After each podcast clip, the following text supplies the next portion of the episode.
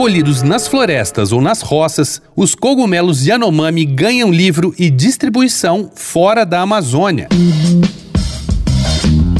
Dois pontos. Uma conversa sobre quase tudo com Daniel Almeida.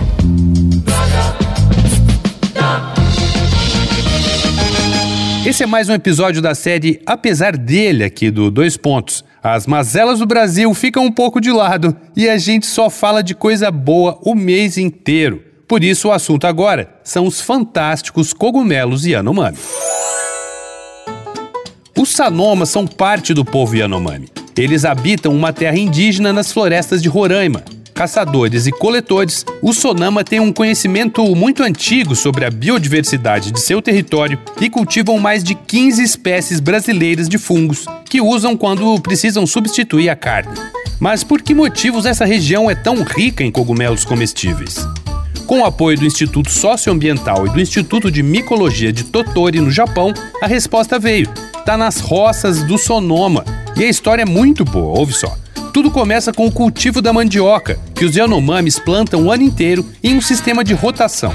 Primeiro, eles identificam um local adequado, depois derrubam as árvores e queimam as que estão secas. Então, não tem nada a ver com queimada e desmatamento de floresta, beleza?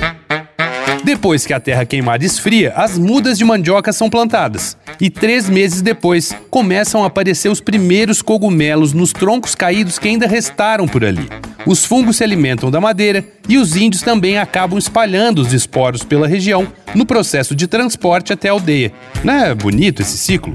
Mas mais bonito ainda é o livro Ana Amopô, Cogumelos Yanomami, o primeiro sobre cogumelos comestíveis do Brasil e o primeiro também em língua indígena a ganhar o prêmio Jabuti na categoria Gastronomia em 2017.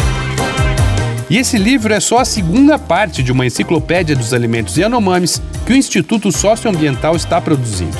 Se você ficou curioso e quer experimentar essas finas iguarias da Amazônia, é só acessar cogumelosyanomami com y.org.br. Vai lá no arroba Danico Illustration e dá uma olhada nas ilustrações criadas para a série Apesar dele. Eu sou Daniel Almeida, dois pontos. Até a próxima. Você ouviu Dois Pontos, uma conversa sobre quase tudo com Daniel Almeida.